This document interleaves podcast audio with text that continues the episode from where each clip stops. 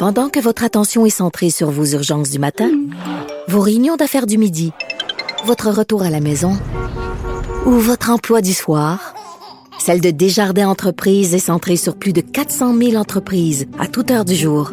Grâce à notre connaissance des secteurs d'activité et à notre accompagnement spécialisé, nous aidons les entrepreneurs à relever chaque défi pour qu'ils puissent rester centrés sur ce qui compte, le développement de leur entreprise.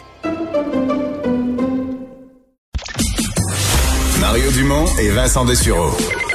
Joignez-vous à la discussion. Appelez ou textez le 187 Cube Radio 1877 827 2346.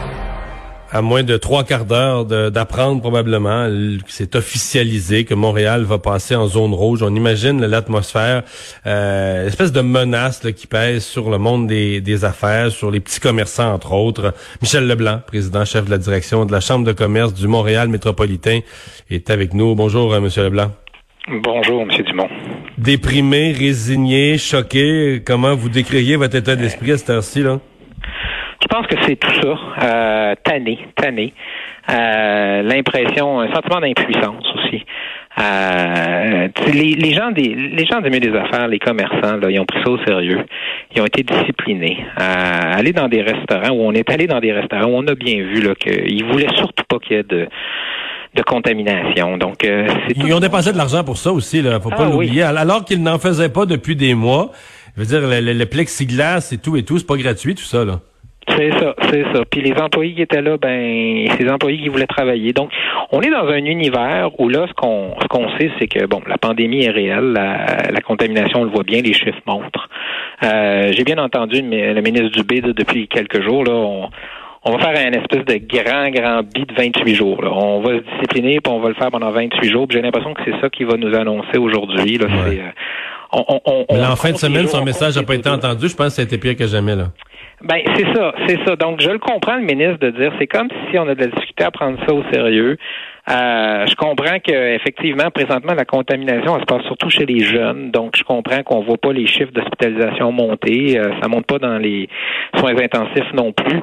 Mais ce que je comprends là des échanges que j'ai avec la santé publique, c'est que eux ils voient venir puis ils connaissent ça, ils voient comment ça se passe ailleurs puis éventuellement, ça va toucher les vulnérables. Éventuellement, ça va se ramener dans les hôpitaux. Puis peut-être même que dans les hôpitaux, il y a du personnel qui va être touché.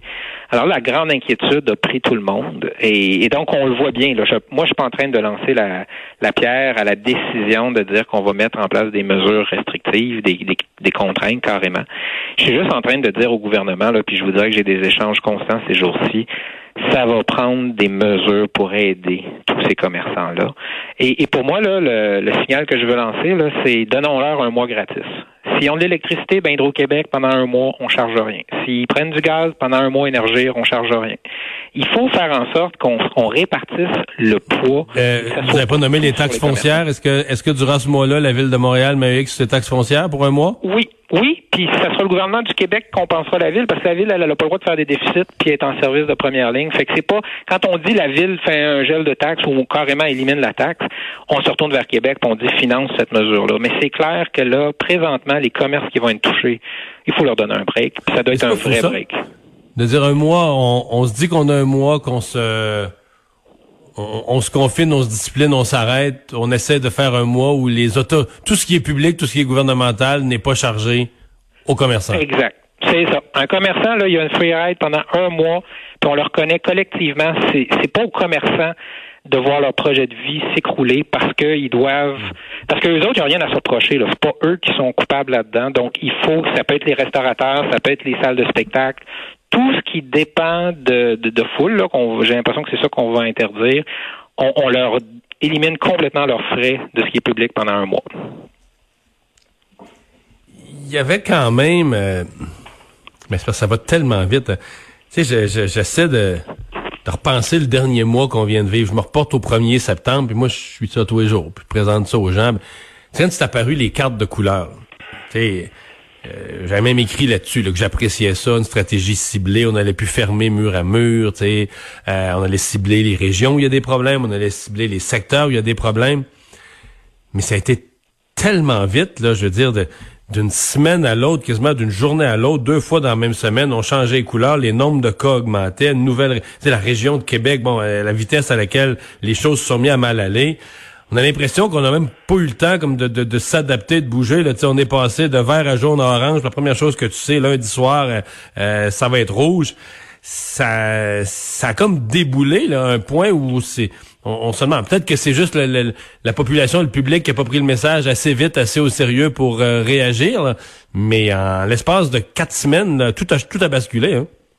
Moi, je suis d'accord avec vous. Je pense qu'on est sous un état de choc collectif. Puis je pense aussi que c'est la grande année d'une leçon, là, un, cours avancé sur la pandémie, puis sur ces, ces, situations de contamination.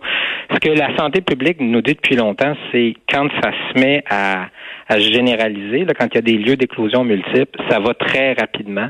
Et c'est ce qu'on apprend à nos dépens. Là, c'est euh, il y a probablement eu euh, la santé publique des signes qu'ils voient depuis quelques semaines, ce qui expliquait les déclarations du ministre, les inquiétudes. Mais nous, on voyait des chiffres qui nous semblaient encore acceptables il y a deux, trois semaines. Eux voyaient bien la tendance. Et, comme vous le dites, là, quand ça s'est mis à débouler depuis euh, une semaine, là, ça va très, très, très vite. Et là, j'ai l'impression que quand, il, quand le ministre parle de 28 jours, j'ai l'impression que pendant au moins 10, 14 jours, ça va juste empirer. Dans le fond, c'est comme si le prochain 14 jours, c'est celui qui va déterminer si 14 jours après, donc dans 28 jours, on est en contrôle. Mais le prochain 14 jours, probablement que c'est des éclosions par-dessus éclosions de ce qui s'est passé depuis 10 jours. Euh, hier à Tremblant, comme vous le dites, en fin de semaine. Évidemment, c'était la dernière super belle où tout le monde ah allait voir dehors. Mais là, le monde va vouloir se voir en dedans peut-être. C'est ça. Moi, j'ai l'impression que le ministre aujourd'hui va, va dire que c'est fini les, les, les, rencontres intérieures euh, d'une façon ou d'une autre. Je pense pas que c'est que les restaurants. Euh, je pense que ça va nous affecter dans toute notre vie sociale. Ouais. Monsieur Leblanc, je veux vous parler de Montréal. Euh, en fin de semaine, j'écoutais le balado de, de Danny Saint-Pierre, qui est à Cube Radio. Euh, recevait la, la, gérante ou la grande patronne du, du, W, un hôtel bien connu à Montréal, un hôtel prestigieux à Montréal. Dire, le portrait qu'elle faisait de sa saison, ça, ça arrache le cœur. Des, taux d'occupation pour un bel hôtel comme ça en bas de 10% il reste une vingtaine d'employés dans un immense hôtel euh, qui donne pourtant du service haut de gamme, mais s'il n'y a plus de monde, tu pas faire vivre d'employés. Euh, qu'est-ce que qu'est-ce qui reste à dire sur le Montréal touristique, euh, ses meilleurs restaurants, ses hôtels, le centre-ville, etc. qu'est-ce qu'on qu'est-ce va faire avec tout ça? Comment tout ce monde-là va rester debout?